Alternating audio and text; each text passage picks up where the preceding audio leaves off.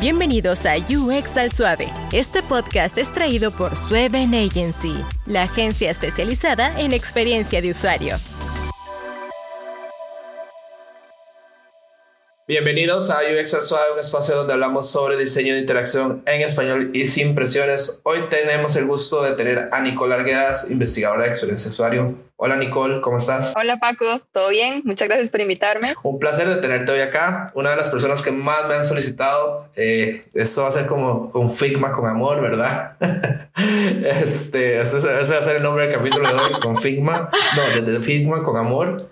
Eh, pero comencemos. A ver, cuéntanos un poco cómo iniciaste en este mundo del diseño de interacción, del diseño general, cuál es tu carrera, a dónde estás trabajando actualmente, para que nos cuentes un poco y a las personas que nos escuchen. ¿Cómo inició Nicole? Ok, mm, bueno, vamos a ver, remontándome así como a mi a mi época del colegio, realmente yo nunca pensé en estudiar diseño, digamos, no, no era como eh, la idea que tenía. Yo, de hecho, estudié en un colegio científico que son más bien enfocados como en ciencias y en matemáticas. Entonces, lo que yo quería estudiar en realidad era ingeniería química. Eso era lo que yo me imaginaba estudiando y siendo ingeniera química. Eh, entonces, como yo tenía esa idea tan pegada, digamos, yo realmente no le puse como mucha atención a la oferta académica del TEC, eh, que fue lo que, bueno, al final terminé estudiando ingeniería en diseño industrial. Em, ahí, por las cosas de la vida, un día me puse como a ver el, libretito de las carreras y me encontré, encontré esta carrera. Eh, la leí, me pareció interesante, hablé con algunos compañeros, me pareció interesante, pero ¿qué pasó? Que ya yo estaba matriculada en, en, en el TEC en ingeniería en mantenimiento industrial. Entonces, nada, yo estudié un semestre esa carrera y después me pasé a diseño. De hecho, lo hice con Keren, Keren Ramírez, que también estuvo acá en el podcast. Y justo por ese tiempo también Chava, José Chavarría, se estaba pasando de carrera, también lo tuviste acá en el podcast. Entonces, em, bueno, esto es como un, aprendizaje de, que totalmente válido eso de que uno a veces quiere una cosa y, luego tal vez investigando más se da cuenta de una oferta académica más amplia y algunas cosas que le pueden llamar más la atención y que es válido como, ¿verdad? Como cambiar de, de opinión o, o, cambiarse de carrera. Y la verdad que no, no me arrepiento, pero ni un segundo. Estoy segura que ni Chava ni Keren tampoco. Em, vamos a ver qué más. Bueno, entonces estudié eso y em, realmente durante la carrera no era como que tenía afición por, por estos temas de interacción, no era como que uno sabía mucho sobre el tema en realidad. Fue más bien cuando me gradué, eh, yo hice mi proyecto de graduación en visualización de datos y cuando me gradué estaban como empezando en Costa Rica estas comunidades de, de UX. Ahorita en realidad eh, hay un montón y, y para o sea, para dicha de las nuevas generaciones, hay un montón como de opciones de comunidades que a mí me encantan, me apasionan un montón y, y yo creo que más bien fue por las comunidades que fui como dándome cuenta de, de estos temas de UX. Actualmente yo trabajo en, en Banco General, un banco en Panamá. También hay en Costa Rica, pero yo trabajo es en Panamá, allá es donde está el, laboratorio de transformación digital. Eh, y llevo ahí ya más de tres años, me encanta lo que hago, soy UX researcher, digamos, investigadora de experiencia de usuario y, me apasiona demasiado lo que hago, la verdad. De hecho, es curioso el background, ¿verdad? Eh, de, de, las personas que han venido aquí. De hecho, esto, esta, esta temporada ha sido como, hablemos del tech, ¿verdad? el capítulo pasado a este eh, va a ser eh, con los chicos de industrial de tech. Entonces, ellos también han contado su experiencia de cómo la carrera del tech. Entonces, eh, yo les decía molestando en el capítulo anterior que todos sabemos que el diseño siente a, gente que no estamos fuera del tech, ¿verdad? Entonces, eh, y es divertido escuchar, escuchar eso. ¿Cuáles, ¿Cuáles crees vos que sean como las, por así decirlo, las herramientas o por así decirlo, como las bases que debería tener una persona que quiere estudiar, por así decirlo, diseño interacción para vos, digamos? Mm, bueno, yo creo como que la curiosidad, o sea, por entender las cosas. Eso es como lo primero que se me viene a la mente, como, como el entender el porqué de las cosas, qué es lo que pasa detrás. Creo que eso es, lo, que, lo que yo diría. Si alguien es, es curioso ya de por sí, o sea, leyendo sobre incluso temas que no tengan que ver con interacción, porque al final eso es como lo que enriquece más eh, nuestra área, ¿verdad? Que uno igual tiene que saber de, de, un montón de cosas. Que si yo, hoy uno está trabajando en un proyecto que tiene que ver con banca, entonces tiene que entender sobre banca, y luego tal vez en su siguiente trabajo ya es algo sobre médica, entonces le toca como aprender sobre, eso. Entonces, eh, curiosidad y como esa proactividad también de como esa sed de, estar aprendiendo diría yo porque la verdad es que todos los días salen cosas nuevas entonces si uno no es recursivo se queda como botado en, lo mismo es como que todo siempre está en constante cambio Sí, esa es, la, esa es la parte yo creo que es chiva de esto, que tenemos que estar viendo que sale nuevo, qué dispositivos salen nuevos, ¿verdad? Eh, ahora para mí, digamos, lo que yo he estado como súper interesado es los flip phones, como los Samsung Galaxy Flip y así. O a mí me parece genial que uno pueda doblar una pantalla a la mitad y, o hacerla a la mitad y hacerla más grande. Diseñar UI para eso o, o el user experience para eso va a ser un infierno, pero bueno, va a ser toda una experiencia. Cuando ya Apple lo ponga de moda, como Apple pone todo de moda. Este, pero eso, eso es lo que pasa, digamos. Yo creo también lo mismo, que aquí es leer, leer, leer y leer todos los días, ¿verdad? a ver, hablemos un poco más de tu proceso. ¿Cuál es tu proceso Aquí es muy diferente porque estoy hablando con una persona que es más del lado de UX. Últimamente han venido personas que son del lado visual. Y Chava, que Chava ya es otra locura, ¿verdad? Chava es un alienígena raro, entonces que no lo hay quedito. Este, o por ejemplo, diseño interactivo con, con Diana, con Su. Este, ¿cuál es tu proceso del día a día? Yo creo que a la gente le gustaría escuchar eso para que sepan qué es el rol de un UX researcher en este caso, ¿verdad? Y, cuál es su, su, día a día. Ok. Um, bueno, yo creo que lo primero y más ahora como está el mundo es como el preguntarnos cuando, cuando vamos a empezar a hacer algo como cómo esto va a aportar al mundo, ¿verdad? O cómo va a ser un mundo mejor. No sé si has visto, eh, esto es como la intro antes de contarte el proceso, ¿ok?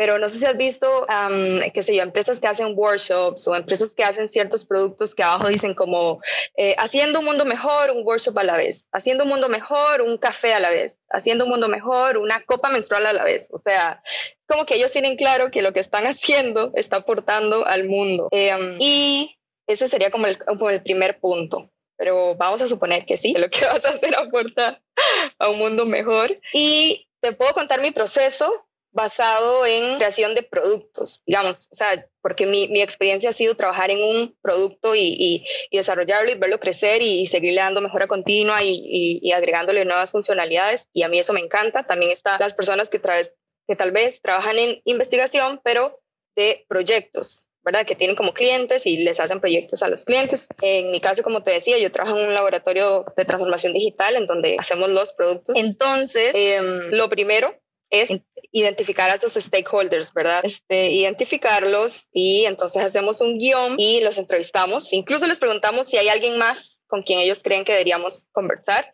y hacemos toda esa ronda de entrevistas que a mí me encanta. Eh, después de eso, entonces hacemos todo ese análisis y todo el análisis de esas entrevistas se presenta a estos mismos stakeholders. ¿Para qué? Para ver si todos están alineados en lo que ellos están visionando con el producto que sea que vayamos a hacer. Y si hay algo que no está alineado, en ese, es el momento para crear los acuerdos, alinearlos y demás, ¿verdad? Porque, porque desde ahí ya tenemos, o sea, si hubiera como un desacuerdo o algo así y desde ahí no se resuelve, más adelante eso va a ser un problema. Entonces ese es el primer punto. Eh, ya después de ahí, pues buscar qué data cuantitativa tenemos, a qué data cuantitativa tenemos acceso, que ya eh, de fijo hay algo por ahí, tal vez ya estamos planteando algún target customer o un target user del que estuvimos hablando con los stakeholders.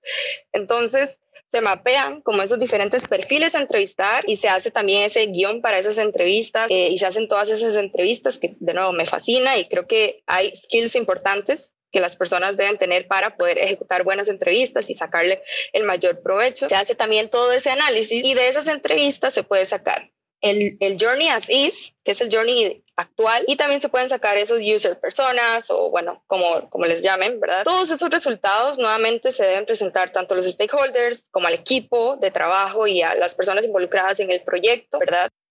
Y a mí en ese punto me gusta hacer un ejercicio de ideación con todas estas personas que te acabo de mencionar, ¿verdad? Con los stakeholders, con el equipo, eh, los desarrolladores siempre están involucrados desde, desde el inicio. No es algo como que le entregamos al final el, diseño y vean a ver cómo lo hacen, sino que desde el inicio están involucrados y hacemos un taller de ideación, llamémosle así, en donde vamos a suponer que eh, son cuatro arquetipos, entonces se dividen en cuatro grupos, lo más equitativos posibles, y se les da el, el journey actual que se identificó, ¿verdad? Y un arquetipo a cada grupo para que ellos ideen un journey ideal ¿verdad? Para cada uno de esos arquetipos. Entonces al final vamos a tener, si fueran cuatro arquetipos, tendríamos cuatro journeys ideal, ideales al final de esa sesión. Y de ahí Luego podemos hacer el análisis e identificar qué patrones en común tienen esos journeys ideales y también de otro tipo de análisis para llegar a un solo journey, ¿verdad? Se puede, se puede ir definiendo como, ok, bueno, esto lo podemos dejar como MVP, el, mínimo producto viable, eh, tal vez estas otras funcionalidades las dejamos para después, etcétera, etcétera. Y ya con ese primer journey ideal podemos hacer un user flow. Y ese user flow se puede revisar, por ejemplo, con los arquitectos para ver eh, qué implica tecnológicamente la construcción de ese producto, eh, todo eso se va traduciendo también del lado diseño en wireframes que se pueden seguir validando, ¿verdad? Testeando, hacer rondas iterativas de pruebas muchísimas veces. Eh, y con esos wireframes también se pueden ir revisando con los desarrolladores para, eh, digamos, tener un estimado de cuánto se tardaría construir eso, que en negocios eso es muy importante. En mi trabajo yo veo mucho estos tres circulitos de negocio, tecnología y necesidades de los usuarios y estoy constantemente eh, ayudando a alinear esos puntos y eso me encanta. Eh, y como te decía, bueno, se puede definir qué de todo esto va para un MVP, que luego qué se quedaría para otro release o para otro, para otro. Se pueden planificar también pilotos eh, con su respectivo proceso, cómo recolectamos la información, toma decisiones. Eh, del lado diseño también se pueden ir haciendo los guidelines para ese UI final, ¿verdad? Cómo van a ser como lo que ahora se le llama design system. Eh, incluso se puedan hacer ejercicios de voz y tono para que todos los, los textos, los mensajes de error, los empty state, todos los alerts, todos los mensajes de confirmación tengan la voz y el tono del producto que se está haciendo, ¿verdad? Bajo el, todo el, branding que ya estaba definido y demás. Eh, y bueno, cuando el producto sale, se sigue midiendo, ¿verdad? Para hacerle mejora continua. Me encanta cuando las pantallas están tagueadas y se pueden identificar, por ejemplo, embudos, qué pantallas están fallando, por qué. Y ahí se pueden entonces volver a hacer entrevistas eh, para ver cuál ha sido la experiencia de las personas, identificar nuevas funcionalidades. Y para mí es, demasiado gratificante, es hermoso ver, digamos, un producto crecer, un producto que uno, digamos, vio nacer desde que estaba tal vez en la idea de negocio. Eh, verlo crecer, eh, ser parte de las personas en el día a día y que realmente les mejore la vida. Y bueno, la verdad que me emocioné y te conté un montón. No, no, no, dale, dale. De, de cosas. Tenía un compañero, un colega muy querido que me decía Next Step Nico y, y a mí la verdad que me, me apasiona como todos. Bueno, yo creo que para hablar de comunidades, un montón de cosas. No, está súper bien. De hecho, eso es lo que, eso es lo que yo quería, o la gente, fijo, lo que quiere escuchar, digamos, cuál es ese proceso. Porque de hecho, todos los que vienen acá traen procesos muy diferentes y trabajan en lugares muy diferentes, ¿verdad? Ahora, en Figma. ¿Por qué Figma? A ver, esto yo lo hablé con Keren, Eduardo también ya estaba evangelizándome, ¿verdad? Que me pase, pásate a Figma, pásate a Figma. A ver, eh, lo curioso es que vos visualmente no trabajas tan fuerte. A lo que escucho, no, o sea, no es que pasas haciendo pantallas todo el día visualmente hablando. A ver, la comunidad Figma, cuéntanos qué es, cómo se llama y por qué Figma. Ok, Em, yo eh, tendría que remontarme un poquito para atrás. Como te dije, conocí todo este tema de, de UX fue por cuando me gradué y empecé como a ver este, este tipo de comunidades en Costa Rica, que cuando eso no era como algo tan oficial, ya luego se empezó a oficializar y demás. En su momento yo había empezado Ladies Wine and Design con Keren y con Laura, otra, otra colega también. Eh, y ahí fue donde tuve mi primera experiencia con comunidades. Eh, me encantó todo, todo, toda la experiencia y cuando fui a Panamá, estuve viviendo allá por dos años también. Eh, cofundamos eh, Lady One and Design Panamá con, con, otras amigas allá. Y luego cuando regresé aquí a Costa Rica, eh, tuve la oportunidad de, de, también estar como conversando con con Keren también y, y, con Mónica, otra, otra amiga de, del tema de Service Design, eh, de Service Design en Costa Rica y demás. Y luego llegó Figma, que era lo que me estabas preguntando, que conocí el, el, la comunidad de Friends of Figma, ¿verdad? Que es la comunidad oficial de, de Figma en el mundo y uno puede llevar esa comunidad a su ciudad, que fue lo que yo hice. Así que te cuento, yo conocí Figma fue como en el 2016, 2017, por allá, hace mucho, mucho tiempo. Fue por Keren que la conocí. Y en el momento en que yo tuve la oportunidad de empezar a usarla, yo la empecé a usar y no, no he tenido una vuelta atrás después de eso. Vos acabas de decir que yo no es como que haga pantallas todos los días, pero para mí la visión de Figma es que es un canvas en blanco y que realmente yo la utilizo para todo lo que yo necesite. Y más ahora con FigJam y todo esto, o sea, es increíble como vos puedes copiar digamos, eh, una lista de Excel y le das copy ahí y le das paste en FigJam y eso te lo traduce en puros post-it, ya vos puedes hacer como todo el, digamos, como el clustering o el análisis de, esos, de esos post-it y, y, realmente yo ahí planifico todo, digamos, este, planifico todo, todas estas rondas de entrevistas que te decía, ahí tengo, ahí tengo todos los guiones, o sea, si, si vos, si, si alguien en mi trabajo me dice, hey Nico, ¿dónde está la investigación que hicimos de tal tema? Hay un archivo en Figma totalmente estructurado con toda esa información y yo nada más, bueno, le paso el link si es que lo necesita o le digo, eh, está en tal, en tal proyecto y la persona lo busca. Y de hecho, mi, mi experiencia con Figma en mi trabajo también ha sido muy interesante en mi trabajo actual. El día que ellos me entrevistaron, que fue hace mucho ya, como en el 2018, eh, yo recuerdo que yo pregunté qué herramientas utilizan y en ese momento ellos utilizaban Sketch. Entonces yo les hablé de Figma, me llevaron a que les hablara de Figma a algunas personas que luego me di cuenta que eran, digamos, como, como altos eh, cargos. Pero bueno, yo en ese momento no sabía, estaba siendo simplemente entrevistada, les hablé de Figma y un mes después, cuando yo entré a trabajar con ellos, ya estaban usando Figma. Es decir, los convencí y desde ese día eh, realmente no sé a cuántas personas yo les he dado como eh, cursos de Figma o introducción, digamos, a Figma, dependiendo de las necesidades que tengan. O sea, ahorita hay muchísimas personas, o sea, te puedo decir que 250 personas o no sé ni cuántas en, en mi trabajo que, utilizan, utilizamos Figma porque en algún momento alguna persona a quien estaban entrevistando habló sobre esa herramienta y la verdad que eh, nos facilita muchísimo el trabajo. Y como, como te estaba diciendo, no es que lo usemos nada más para cosas visuales, o sea, es un canvas en blanco. Ahí se pueden hacer demasiadas cosas, todos los ejercicios de voz y tono, este, cualquier cosa que vos imagines, todo un plan de investigación, todo el análisis, todo. De hecho, son como, yo, yo le decía, no me acuerdo quién fue, yo creo que fue Eduardo que le decía, es que ustedes son como una secta, andan tocando puertas y lo tratan de convencer a uno. Ahí como, deje Sketch, Sketch funciona solo en Mac, deje Sketch, ya libérese de Sketch. De hecho, ahora que hablo del tema, me, eh, me parece súper divertido unos anuncios que salen en YouTube ahora de ClickUp, que es la competencia Jira. No sé si los has visto, que hablan de, deja Jira, Jira es el viejo software y que representan a Jira como un señor mayor que lo van a despedir, de hecho. Entonces yo me imagino que ustedes están así conmigo con Figma, que me pase Figma. Em, de hecho es divertido porque yo he pasado por los tres, como he dicho anteriormente, y ha sido por diferentes proyectos y diferentes etapas. Y yo creo que yo sí no le he sacado el juego a Figma completamente de lo que realmente yo he escuchado a todos decir que hace Figma, ¿verdad? Y, y yo creo que depende también del workflow de las personas, ¿verdad? Y más o menos cómo, cómo se maneja. Hablando un poco de, los otros, de las otras comunidades, eh, soy súper fan, like, de, si quieren la siguen los demás, nos escuchan, eh, de Service Design, a mí me encanta en Instagram de Service Design. Eh, entonces, puedes explicarnos un poco ahí, diseño de servicio, ¿verdad? De aquí hemos traído varias personas que hacen diseño de servicio, de hecho. Eh, pero, a ver, ese, a mí me encanta ese Instagram, digamos. Solo de Instagram, ¿verdad, Sam? Yo creo.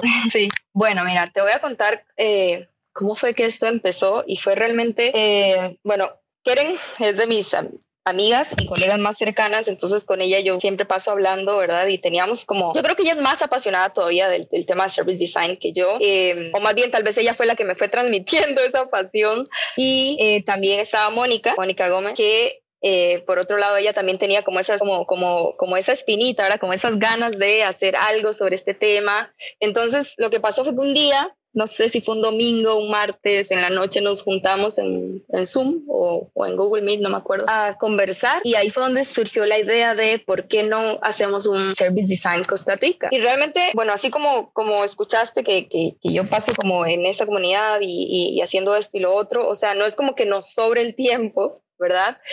Las tres éramos muy conscientes y somos muy conscientes de eso, pero eh, sí sabíamos que lo, que lo que sea que hiciéramos iba a ser hecho como con mucho amor, ¿verdad? Y que, y que lo que sea que hiciéramos iba a ser mejor que no hacer nada también, porque el tema de service design nos parece que sería, o bueno, es súper útil para, para cualquier ámbito del, del, país y, y, nos encanta ver a, las personas de las nuevas generaciones, digamos, eh, conociendo el tema desde muy, muy temprana edad, digamos. O sea, increíble ver charlas en el TEC de este tema, o sea, estudiantes de primer año, segundo año, escuchando sobre este tema cuando para nosotros, y pues eh, hubiera sido un sueño tener, de, tener como acercamientos a estos temas en, en digamos, como cuando nosotros estábamos ahí en, el, primer año, segundo año de, la universidad.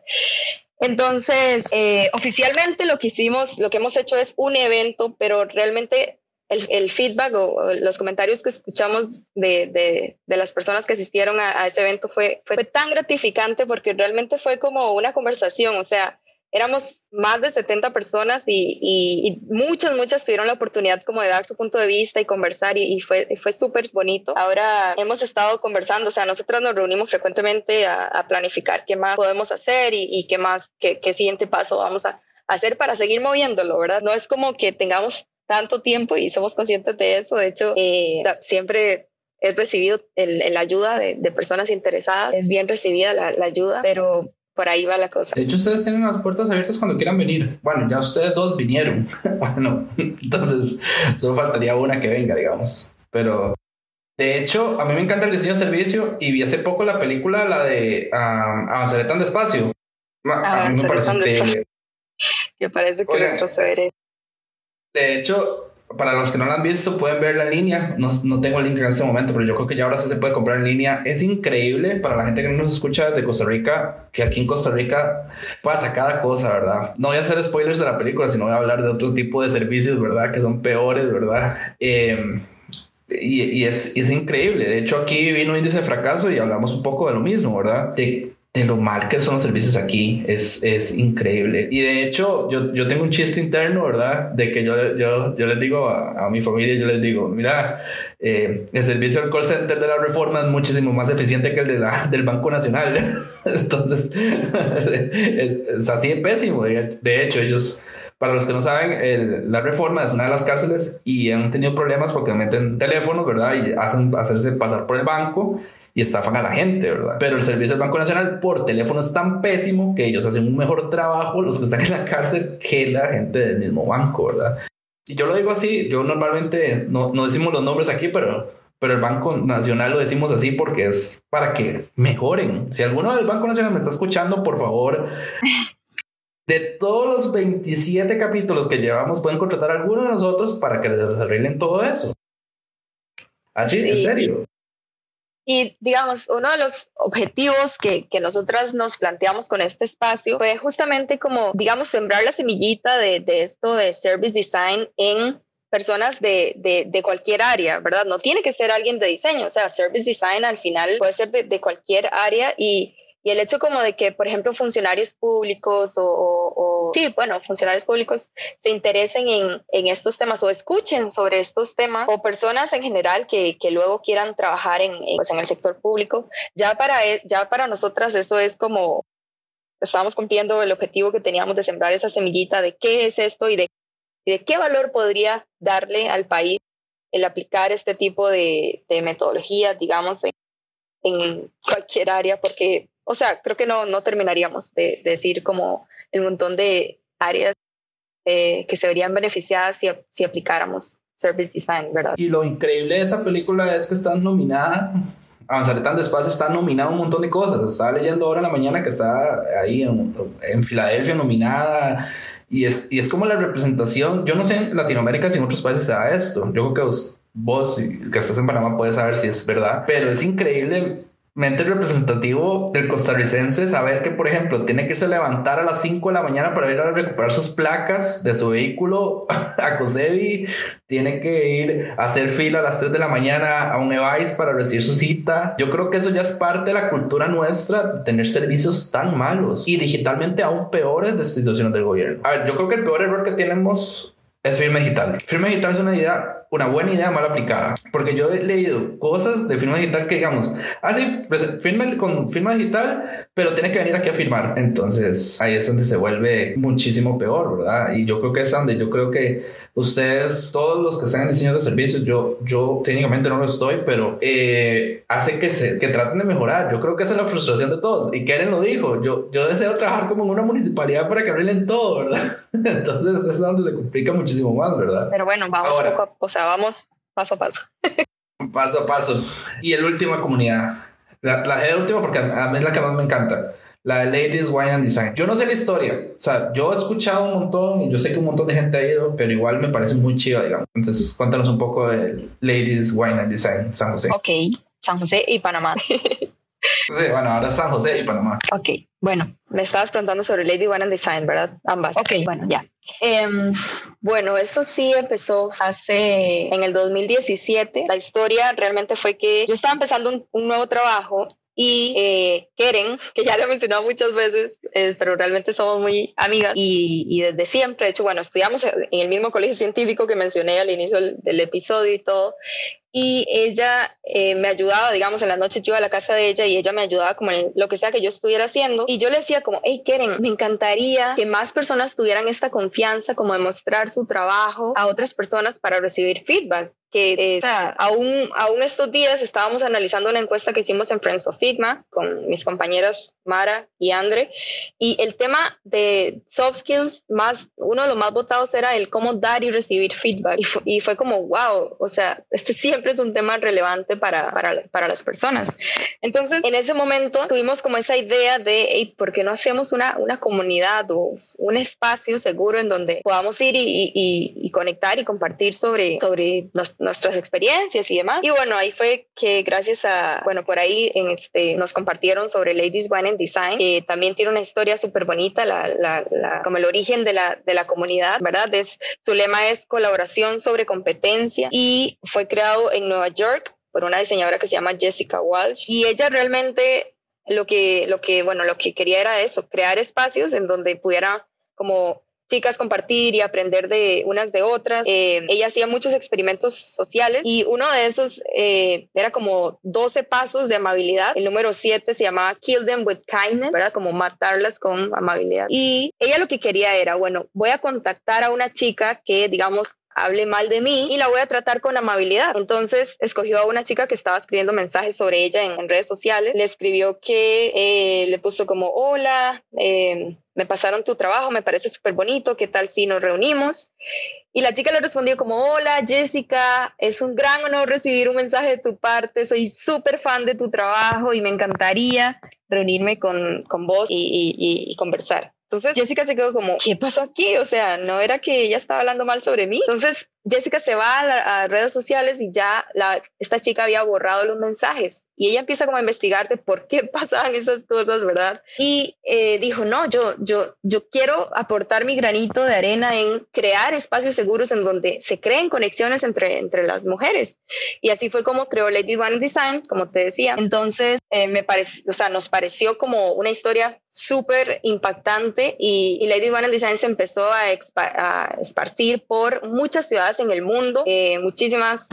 Entonces, pues en el 2017, cuando la conocimos y conocimos su historia, Keren, eh, Laura, la otra chica que te comentaba, y yo eh, decidimos traerla acá a San José, le escribimos a Jessica, hicimos toda la gestión y la trajimos. Y de hecho hace poco tuve la oportunidad de, dar una charla sobre, sobre justo como toda esta, esta historia de, de la creación de, de Lady One Design y todos los aprendizajes que yo he tenido, porque fue mi primer acercamiento a, digamos, liderar y organizar comunidades y yo creo que a mí me cambió la vida. O sea, me enseñó demasiadas cosas y, y yo pude desarrollar un montón de, de, habilidades que actualmente aplico en mi trabajo todos los días gracias a mis experiencias con Lady One Design. O sea, no te puedo, con, o sea, no te puedo contar todas las experiencias de colaboración que surgieron por, por, esta, por estos espacios. Y para mí fue siempre tan gratificante, ¿verdad? Eran eventos con alguna speaker, alguna invitada especial, experta en algún tema íbamos variando el tema cada mes y eran, eran cupos limitados para que el espacio siempre fuera como íntimo y bonito para conversar.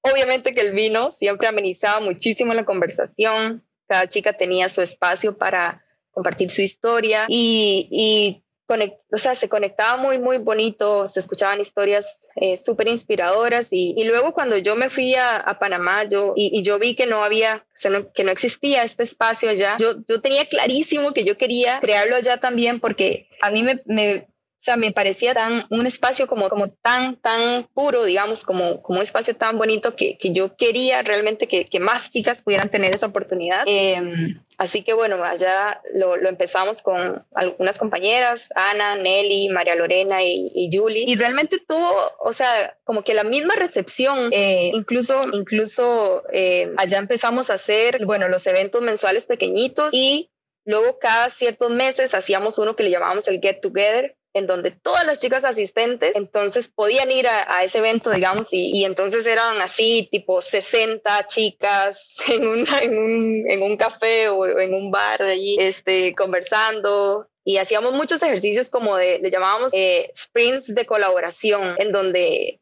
en los propios ejercicios como que incentivaban a que las chicas pudieran como preguntarse en qué, estaban, en qué estaban trabajando, qué, qué, o sea, qué proyectos tenían, cómo, cómo podrían ellas como colaborarse entre sí. Y entonces salían un montón de cosas súper cool. Recuerdo que una amiga, Valleca, hacía talleres de design thinking y luego otra amiga, Astrid, hacía lettering súper cool. Entonces Astrid le hizo todo el material del taller, de sus talleres a Valleca. Entonces eran talleres de design thinking con un lettering súper cool y un montón de, o sea, un montón de historias de colaboración así que, que a mí me, me, me llenan muchísimo el corazón. Nosotras siempre decíamos, era como calorcito en el corazón lo que nos hacían sentir esos eventos. Y la verdad que me, me cambió la vida Lady One Design. Yo recuerdo haber visto un montón de cosas. De hecho, antes de la pandemia, yo recuerdo haber visto un montón de cosas y yo decía, wow, qué chido, voy a tener que comprarme un vestido y tacones por ahí. este, pero sí, o sea, me parece súper, súper interesante y, y, eso es lo que yo creo que lo hace, lo hace chido, ¿verdad? de, de esa correlación y, y, esa, por así hermandad que había en, en, ese grupo, ¿verdad? Bueno, y todavía existe, yo lo digo como en pasado, ¿verdad? Sororidad. Exactamente. Sororidad es hermandad entre mujeres. No sabía, aprendí algo nuevo hoy, ¿ves? aprendí algo nuevo. Está como cuando vino Ana y me dijo como cinco palabras así de mapas y yo me quedé como... Y yo mientras me decía, yo buscaba Google porque yo estaba así todo perdido. Eso es lo que pasa en este podcast. Eso es lo que le gusta a la gente venir y escuchar eso. Yo no sé nada, digamos. Aquí viene gente. Y, sí, o sea, vos sos el, que más aprendes porque los escuchas a todos. Sí, sí. No, de hecho, ah, eh, lo divertido es que yo. Vamos a cumplir un año. De hecho, cuando sale este capítulo, va a salir casi que en el aniversario de Accessoire. Y nunca, después de postproducción, nunca he escuchado un capítulo completo. Así, nunca me he sentado yo a escuchar un capítulo completo de Accessoire. De los 27 capítulos que hay al día de hoy, nunca me he sentado a escuchar uno. Así, increíble, ¿verdad? Suena, suena, suena raro, pero sí, es, verdad. Y, yo creo que es que como yo lo edito, ¿verdad? Eh, que es como el trabajo, bueno, antes, bueno, a veces el trabajo de dos personas y yo, o a veces el trabajo de un solo, de un solo ejército, de un ejército, un solo hombre, entonces solo yo, este, se pone interesante, ¿verdad? Eh, las redes sociales sí de, de no solo las manejo yo, y las maneja otra persona más, pero digamos, ya hasta ahora cuando ustedes vienen a grabar, eh, esa persona ya no está trabajando, entonces es muy difícil, ¿verdad? Y normalmente eso es como pasa. Eh, entonces, digamos, la parte de edición yo soy el que la hago, pero sí, a mí me encanta escucharlos a todos ustedes porque ustedes traen cosas o palabras o cosas o procesos que yo no conozco y trabajan en cosas súper diferentes. Digamos, yo con Chao podría hacer un podcast de 10 horas si quisiera. Y, y, es, y es así, digamos, o, y eso, lo, y eso es lo que hace este podcast, este podcast, ¿verdad? Que yo creo que todo el mundo escucha a Nicole, ay, Nicole, o Danilo, o a Ana, pero quieren escuchar de dónde vienen, ¿verdad? Y porque es como que todo el mundo habla de ellos, ¿verdad? Y eso es lo que lo hace interesante. Para ir cerrando, ya, ya aquí yo, Nicole hizo trampa porque me preguntó las preguntas que normalmente se le hacen a la gente que viene, entonces ya hizo trampa y venía preparada, no se vale, ¿verdad? Este, pero bueno, tu peor error y por qué. A ver, eh, ya hemos tenido lista. Vamos a hacer un recapitulando errores un día, pero eh, Sergio trajo uno bueno, Adrián trajo otro bueno cuando vino XDA. Eh, trajeron uno que era eh, me pagaron un proyecto, me dieron 100 dólares, tome, comiénselo y la persona se desapareció. este, inicié sin requerimientos. Eh, escuché uno que yo le diseñó el portafolio a alguien sin preguntarle qué era lo que quería. Así que tenés, tenés bastantes ejemplos. Pero ya, yo creo que ya lo pensó, pues ya lo sabía desde, desde hace bastante tiempo cuál era, ¿verdad? La pregunta. Eh, es porque soy Next Step Nico. Bueno, eh, bueno, actualmente en, en, mi trabajo tengo como la dicha, diría yo, de, que trabajamos en, o sea, en, un super equipo, o sea, y nuestras, digamos, líderes inmediatas nos dan como esa confianza de, de que si hay algún error o algo, o sea, en el momento es solucionarlo primero. Em, y ya después se puede como conversar y ver qué fue lo que pasó y demás. Entonces, realmente yo agradezco demasiado como, como, como e, eso, ¿verdad? Como que uno, porque errores siempre van a suceder, y, incluso en diseño siempre se dice eso, como de este, fallar lo, lo antes posible y demás. Pero hablando como el tipo de error que vos me estás preguntando, em, se, me ocurrió uno que fue más como un, malentendido, pero para mí sí fue como en el momento como no puede ser, que fue que eh, habíamos agendado, bueno, estábamos en una ronda de entrevistas y habíamos agendado con eh, una persona eh, y el teléfono de diseño, digamos, desde, desde el que se agendaban las entrevistas, lo tenía un compañero. La, la, señora escribió el, el, día en la mañana, ese, el día de la entrevista en la mañana, diciendo que no iba a poder asistir a la, bueno, reunirse con nosotros para la entrevista. Era antes de la pandemia, así que nosotros nos movilizábamos a un lugar para tener ahí las, las entrevistas, ¿verdad? Entonces, eh, mi compañero me dice, hey Nico, no, no vamos a, tener que ir porque esta, la, la persona no, no, va a poder ir. Y yo digo, ah, genial, ok, sigo con mi, con mi vida, ¿verdad? Con mi día. Y como faltando 15, 10 minutos para la hora, escribe la señora como, eh, hola, ya estoy aquí. Y yo como, ¿cómo que ya estoy aquí? Pero no era que usted no iba, o sea, yo no entendí nada. Entonces la llamo y, y me dice, y entonces le digo, hola, le, le, pregunto como, eh, es que había, había entendido que, eh, que íbamos a tener como que reagendar o bueno, que, que no iba a poder acompañarnos hoy. Y ella dice, sí, pero yo borré el mensaje. Y yo me fijo en el, en el WhatsApp y el mensaje estaba ahí. Entonces, bueno, mi hipótesis es que tal vez ella le dio borrar, pero no borrar a todos, sino como que borrar para ella. Y de nuestro lado, no, o sea, solo vimos el mensaje y, y, y, entonces a mí me dio demasiada pena, o sea, porque ya no podíamos hacer nada, no podíamos llegar al lugar, o sea, tuvimos que, yo me disculpé y me, me tiré todas las culpas, ¿verdad? Pero fue demasiado penoso en el momento porque había una persona ahí esperándonos y no llegamos eh, por ese malentendido. Entonces, tal vez el error fue como eh, no doble chequear con la, con la persona. Eh, ok, entonces ya, ya se canceló y tal vez ella nos hubiera dicho, no, no, sí, sí, sí puedo llegar. Y ahí no, no hubiera sucedido eso. Esa fue como un, digamos, un error inocente, pero en el momento fue súper incómodo. Y ahora me acuerdo también de otro, eh, que te voy a tirar dos, que este, este fue, yo eh, estaba en una entrevista técnica ¿verdad? para, para, un trabajo hace tiempo. Llego al lugar, yo en ese momento trabajaba con, con, una computadora, una Mac, y era de escritorio, por lo tanto no podía llevármela para la, para la prueba técnica, ¿verdad? Del lugar. Entonces me, me llevé la única que, que, podía llevar, que era una Windows ahí como con la batería mala, este, súper vieja. Entonces cuando uno está como familiarizado a todos los comandos de Mac y luego pasa a Windows o al revés, como que se le hace todo un circuito mental, ¿verdad? En la cabeza. Y yo tenía, bueno, tiempo limitado para la prueba técnica. Estaba con el tema de la batería, con el tema de todos los comandos que ahora entonces eran diferentes. Y, o sea, me fue fatal. Yo, ah, y otra cosa, la, la computadora tenía la hora mala. O sea, estaba atrasada como una, no sé, hora y media o algo así. Entonces, cuando yo pensaba que me quedaban dos horas, me quedaba como media hora.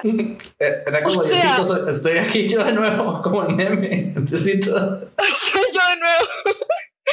Y yo, o sea, yo no sabía ni dónde meterme cuando yo me di cuenta de eso. Bueno, todo el rato de la prueba técnica estuve, digamos, como batallando con el tema de los comandos y la computadora y la cosa. Pero cuando me di cuenta de la hora, ahí fue donde yo dije, o sea, ya, yo no puedo rescatar esto de ninguna manera. O sea, no puedo hacer nada.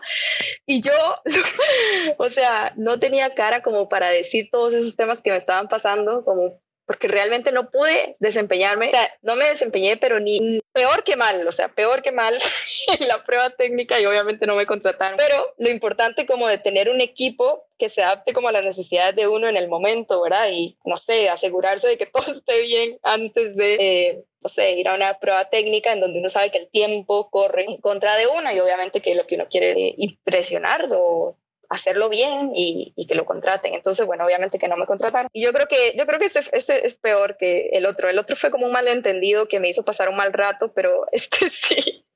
Me, me hizo que no me contrataran. De hecho, pero es curioso porque, de hecho, es curioso porque yo creo que llegan momentos en que todo sale mal. Hay un día como que todo sale mal, así, todo sale mal. Y cuando no hay forma forma posible que todo salga bien. De hecho, yo creo que la, la, gente, los trabajos son como el destino. Yo llegué a esa conclusión, digamos, cuando usted le toca, le toca. Yo creo que es así y así siempre va a ser. Usted puede pulsear entrar en un lugar y así fuerte y todo, que no, no es, no es, no es un lugar y o puede ser, yo creo que es, y así funciona esto. Yo creo que yo siempre he dicho esto, hay gente para lugares y lugares para la gente. Entonces hay gente que te va bien, hay gente muy buena que entra a malos lugares y hay lugares que son para otras personas muy buenos, pero son muy malos para muy buenas personas. Y no, y también yo creo que realmente no era el momento, ¿verdad? Como o no, o no estaba para mí en ese momento e, ese trabajo, ¿verdad? Porque tal vez eh, no sé, tal vez si hubiera entrado ahí, no hubiera tenido luego la oportunidad de, digamos, como de, de, mi trabajo actual, que de verdad me encanta, el, como te dije en el tema del proceso, como el ver crecer un producto que yo, eh, que yo, o sea, cuando ni siquiera existía, pero el nombre estuve como ahí siendo parte de, y, y tal vez todo eso fue por, por, por el tema de la computadora y de otra manera hubiera sido diferente, así que todo pasa por algo al final. De hecho, sí, sí, sí, eso, eso es súper cierto, eso es súper cierto, estoy ahí, like, um, una última pregunta para ir cerrando el capítulo de hoy. Um, yo se les a Keren de sorpresa también, porque Keren también me jugó socio como, ah, yo sé cuál es mi error y no sé qué. a ver, se acaba el mundo, se acaba el mundo. Bueno, no, no, se acaba el mundo. Te dicen que solo te puedes trabajar con una herramienta. ¿Cuál sería y por qué? ¿Qué, ¿qué me dio su respuesta? O sea, solo puedes el resto de tu vida diseñar con una sola herramienta. Figma. Bueno, ¿qué dijo lo mismo, digamos? o sea, yo ya, ya te dije. Keren dijo, yo y Nicole fijo vamos a decir Figma. Pregúntasela a Nicole cuando venga, me dice. Entonces ya, ya no le Ya te dije, o sea, Figma es un canvas en blanco. Entonces al final, si vos lo que tenés que hacer es, un libro, o sea, igual hasta en Figma lo puedes hacer. Si lo que estás haciendo son eh, lo que sea, eh, un boot board o yo, yo en Figma, o sea, no te puedo decir la cantidad de cosas. A veces cuando tengo como que aclarar pensamientos y tener una conversación importante o algo así, abro FigJam y voy poniendo en post-it todas las ideas que me salen y luego las ordeno como en el storytelling que yo creo que me va a funcionar mejor para yo poder plantear eh, la idea que yo quiero como presentar. Em, ¿Para qué otras cosas te puedo decir que, que me funcionan? A veces cuando necesito como hacer un, un, una encuesta, eh, tal vez como en Typeform, no, sé si conoces esta herramienta, pero tiene Logic Jumps. Entonces, también, en lugar de irme a Typeform de una vez, yo, digamos que la boceteo en, en ahí en, en FigJam eh, y voy poniendo como todas las preguntas y le voy haciendo las conexiones y lo muevo de lugar o le agrego alguna y lo comparto con eh, los involucrados o las personas involucradas y me dicen, hey, aquí me ponen un comentario aquí, eh, falta tal, o incluso hasta falta de ortografía, lo que sea. Em, ¿Qué más te digo? Em, incluso cuando antes de la pandemia, cuando, cuando las cosas no eran tan, tan digitales como ahora, digamos, los post-its eran físicos y todo, bueno, todavía son físicos, pero digamos que uno usa más las herramientas digitales pero yo, eh, nosotros igual, bueno, yo le tomaba fotos a todos los post-its y los dejaba en, en, Figma, en Figma, en una página. Y como te decía, si alguien después, seis meses después, dos años después me decía, hey Nico, la investigación que hicimos de tal cosa, y eh, lo que yo pienso es eh, que Figma es una herramienta no solo para diseño, o sea, porque Figma dice que es una design tool, bueno, así fue como al, al inicio salió, ¿verdad? Pero poco a poco ellos mismos han ido como cambiando, o sea, el otro día vi que Figma se iba a poder conectarse con Processing, que es esta herramienta eh, de la que Chava estuvo hablando, y ya con solo eso, o sea, da, da, digamos, como da pie a que se conecte con cosas de Arduino y sea mucho más fácil, un montón de cosas. Em, con todo el tema de Smart Animate se pueden hacer, o sea, animaciones que tal vez en el tiempo en el que yo estaba en el tech hacíamos todo un proyecto en Flash que nos tardábamos, no sé, medio semestre haciéndolo y en Figma ahora pueden ser, no sé, o sea, 10 minutos. Es increíble como todo lo que se puede hacer, eh, ¿verdad? Como cómo se venden, porque las mismas personas son como las que le han dado todos esos diferentes usos. El otro día que estaba, bueno, esta conferencia de, Figma que se llama Config, estaban ellos presentando cómo fue que nació FigJam. Eh, y ellos lo que, lo que mostraban era de, de esta parte de, de, Figma Community, que es la, la parte en donde las personas de todo el mundo pueden subir sus archivos eh, a, Figma, Figma Community, sus archivos, sus plugins, todo lo que, lo que quieran. Y vos ahí puedes buscar lo que sea, ilustraciones, design system, lo que, lo que vos quieras, cosas de investigación. Yo, de hecho, a veces les digo a, mis amigos que para mí eso es como una red social, que yo ahí entro y puedo durar horas scrolleando y abriendo archivos y aprendiendo cosas que luego voy y aplico en mi trabajo porque es genial aprender de, los mismos archivos de personas en todo el mundo. Y em, lo que te decía era que, eh, que ellos contaban que ellos empezaron a ver, Figma, digamos, la empresa empezó a ver que muchas personas usaban post-its en Figma, eh, lo usaban como, como pizarras para idear cosas y demás, y dijeron, hey, ¿por qué no creamos algo que sea específicamente para esto, lo más sencillo de usar posible y que no sea tal vez como tan enfocado a diseño, sino más como para la co-creación? Pues no sé si has visto esos high five que se pueden hacer en FigJam, o sea, es, como demasiado, ellos tratan como de emular, bueno, ahora con la virtualidad y todo este tema, el, el, como esa emoción de trabajar en equipo y de celebrar algo y, y, se puede como chatear en tiempo real, se pueden hacer llamadas en Figma o en FigJam.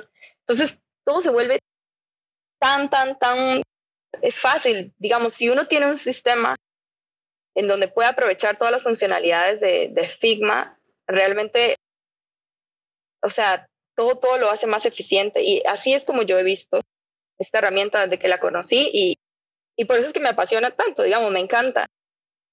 Eh, por todo lo que me permite hacer y, y también por, por todas las nuevas cosas que siguen sacando. O sea, porque ellos frecuentemente están sacando eh, cositas que nos agilizan el trabajo. De hecho, yo soy la que siempre estoy en nuestros design sync en el trabajo. Estoy, siempre tengo unos minutos para compartir lo nuevo de Figma. Y bueno, también esa es la idea de Friends of Figma, que te conté al inicio, en algún momento. Em, ahí es, eh, o sea, si, si, si vos buscas Friends of Figma San José, eh, con Mara y con Andre, lo que nosotros tratamos es de dar tips y enseñar cositas de, de Figma que, que, pueden ayudarle a cualquier persona, no solo diseño, a agilizar lo que sea que necesiten hacer. Y súper cool, o sea, escuchar gente que, qué sé yo, fue al primer evento eh, y eran de, de, áreas totalmente, digamos, como, digamos, ajenas a diseño, aunque diseño en realidad están en muchas cosas, pero... Y que usaban entonces Figma para poder ayudarle a una chica eh, a montar, una chica que eh, a montar su, como un feed de Instagram para poder crear cierto, un emprendimiento para, para que ella pudiera tener como ingresos en este tiempo de la pandemia y todo eso. Y, y entonces es súper fácil porque ahí ya Figma te trae todos los frames de los tamaños de Instagram y ahí puedes como ir y montar las cosas. Eh, y, y, fue como súper lindo escuchar cómo eh, de, de, un evento que, que, hicimos, alguien haya aprendido algo, ¿verdad? Que fue totalmente nuevo para esta persona y que lo pudo aplicar para un fin como tan, tan bonito, ¿verdad? Así que por eso eh, mi respuesta sería eh, sin pensarlo. Bueno, sin pensarlo, actualmente 100% Figma. Eh, no es como que en el futuro, ¿verdad? Pueden venir muchísimas herramientas más, así que yo siempre les digo, o sea, yo... Sketch for Ray, Sketch for Ray un tiempo. Bueno, sigue siendo en algún lugar. Bueno, donde trabajo ya usamos Sketch. No nos vamos a morir de ahí por mucho tiempo. Pero de Sketch sigue siendo Ray en algunos lugares también. Em, pero sí, vamos a ver qué trae el Eso va a estar interesante. Exacto. Muchísimas gracias por venir hoy. un placer, un gusto tenerte aquí. Tus puertas están, estas puertas, esa es tu casa, están abiertas para cuando quieras traer a la gente de servicios de, de diseño de servicios. Cuando gustes, pueden venir. Las tres pueden venir. Aquí hay campo para todos. Entonces, muchísimas gracias. Eh, no sé si te pueden seguir en redes sociales. ¿Cuáles son? Bueno, nosotros aquí estamos tuiteando, así que con tu, este, ¿cuáles son tus redes sociales? Si, te, quieren que te sigan, ¿a dónde te pueden encontrar? Si tienen alguna pregunta. Em, bueno, o sea, en todo lado, todo lado. Eh, no, es que lo que estaba pensando es, o sea, mi Instagram, por ejemplo, al final, a final de cuentas es, es, privado, o sea, quiero decir, no, no está público, no es como que ahí comparta cosas como de mi trabajo ni nada, pero igual me pueden escribir ahí si quieren, es nico.ae, este, está el de Service Design Costa Rica, está el de Friends of Figma San José. Y ya no, ya no participo en la organización de Ladies One and Design ni San José ni Panamá porque o sea, tampoco, tampoco tengo días tan largos. Se multiplica, se multiplica. pero, eh, pero ahí están las redes sociales también y son comunidades hermosas. Pero sí, sí, o sea, si, si me quieren escribir, eh, me pueden encontrar ahí en, en Instagram y, y, con gusto puedo seguir conversando. Muchas gracias Paco, por la invitación. Con muchísimo gusto. Um, último mensaje. Eh, nos unimos al dolor de Carol Ovares. Ella estuvo acá en UX Suave. Le mandamos un fuerte abrazo en este momento tan difícil de parte de todo el equipo de UX Suave.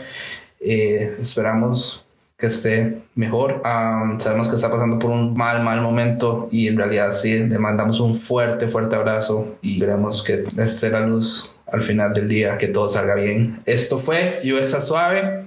Nos pueden buscar en Facebook, Twitter o Instagram. Capítulos nuevos cada jueves o cuando Dios quiera. no, mentira, mentira, mentira. Este, um, eh, vamos a cumplir un año. Probablemente vamos a rifar un libro, así que pueden seguirnos en redes sociales para saber cuál va a ser este año. El año pasado fue el UX en español, nadie lo consiguió en español, nosotros lo tenemos en español, entonces vamos a ver qué libro, qué libro así de O'Reilly conseguimos otra vez en español, porque UX suave en español y siempre ha sido esa la idea, que es, tengamos conocimiento en español. Muchísimas gracias a todos los que nos escuchan, mi nombre es Francisco Bravo, buenas noches.